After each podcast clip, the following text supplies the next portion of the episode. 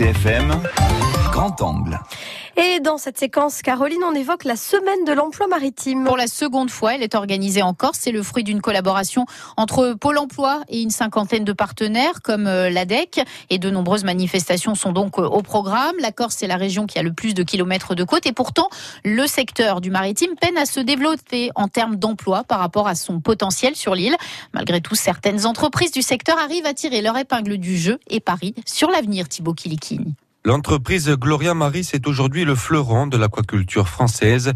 80% de la production de poissons d'élevage du pays sont issus de ces fermes. 42 millions de chiffres d'affaires annuels, environ 200 employés dont une quarantaine sur ces deux sites de production insulaire.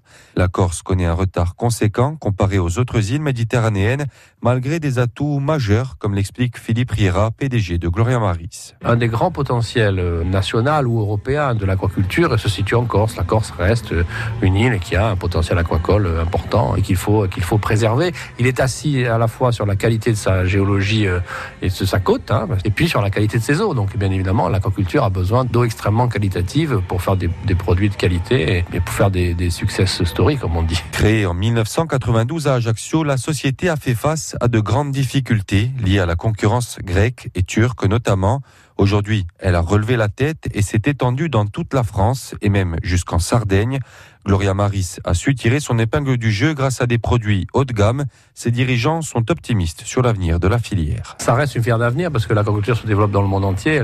Elle, devra, je l'espère, se développer en Corse aussi. Les espaces libres sont importants. Les études de la Starezo ont prouvé que les impacts étaient extrêmement faibles. Donc euh, il faut 10 000 kilos de, de matières premières dans la nature pour faire un kilo de thon et il en faut deux pour faire un bar d'aquaculture. Alors même si deux, ça paraît beaucoup, euh, il n'empêche que euh, c'est extrêmement plus performant de faire des élevages de poissons en aquaculture que de laisser faire la nature. Enfin, l'aquaculture, elle a une croissance à deux chiffres au niveau mondial aujourd'hui. Et bien évidemment, ça ne serait pas le cas si c'était pas extrêmement écologique quand c'est bien pratiqué. Autre société, Fanal Marine, la première à fabriquer des bateaux corses avec une gamme de cinq modèles semi-rigides. Lancée en 2017, elle a vendu ses 12 premiers exemplaires l'année dernière. Le marché est énorme et très concurrentiel.